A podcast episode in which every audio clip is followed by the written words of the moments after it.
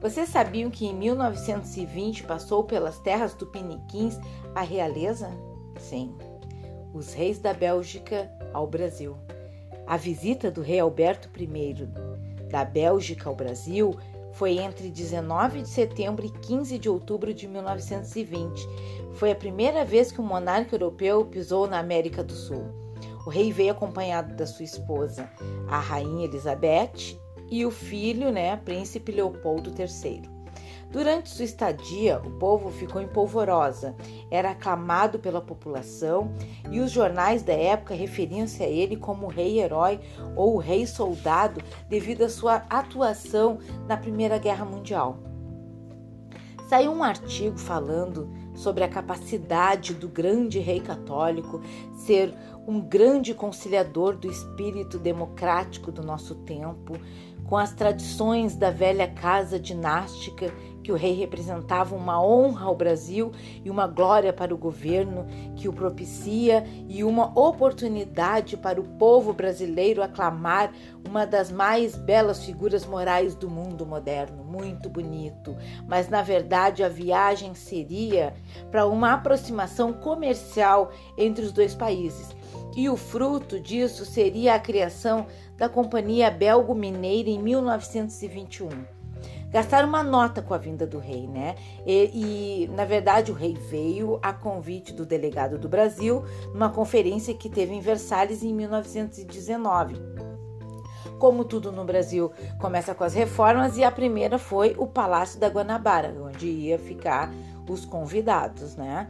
O, o restabelecimento da Ordem do Cruzeiro, que, que foi criada por Dom Pedro I em 1822, e criaram também o protocolo para recebê-los.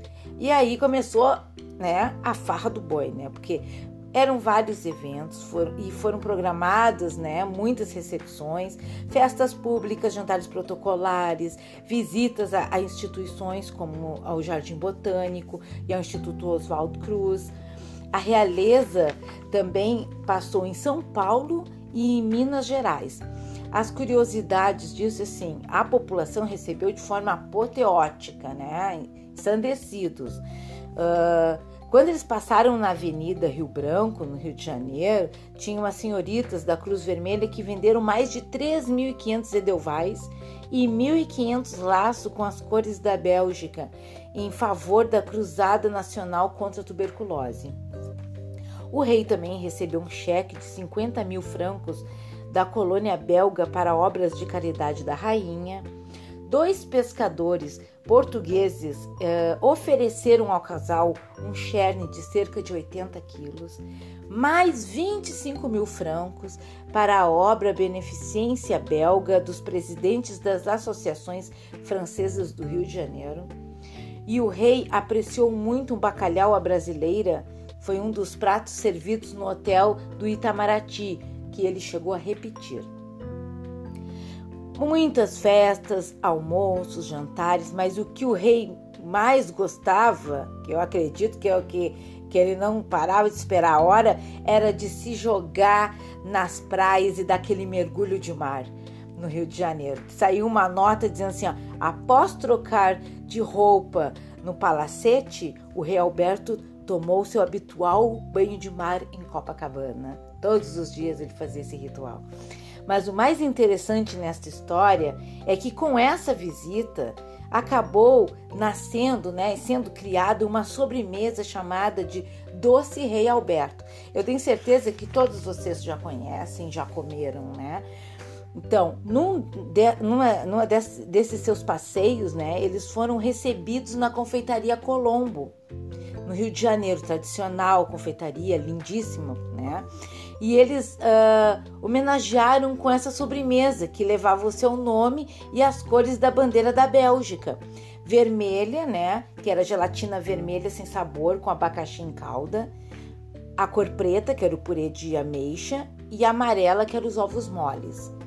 Mas o mais interessante de tudo isso foi que no Rio Grande do Sul, onde o rei nem colocou os pés, tá? Que o doce rei Alberto teve mais apreciadores e onde ele se mantém até hoje na memória afetiva e nas melhores confeitarias. é, sendo, é, sendo reverenciada, né? E, e adoçando batizados, aniversários, casamentos. Claro que essa sobremesa Realberto teve uma época que era moda, né? Provavelmente a partir de 1921 aí, estavam sempre nas melhores mesas, nas casas mais finas, né? Hoje não é assim. Ao longo dos anos foi surgindo variações no seu preparo. Né? Utilizando assim, principalmente a gelatina daí com sabor de morango, com pêssegos, já vi com chantilly e no Rio Grande do Sul, a receita original foi divulgada por um livro é, da Yaya Ribeiro em, é, em 1934 que ele foi lançado. Normalmente a gente encontra nos restaurantes, né, nesses bifezão, que tá aquela mesa de sobremesa que tem aquele sagu, ambrosia, arroz de leite, pudim e lá tá a sobremesa Realberto também. Os créditos, os créditos aqui são da brasiliana fotografia.bn.br, reialbertosobremesas.com.br, portal splishsplash.com. Gostou? Arroba Fafepa e Fabulosa Alfabete no YouTube.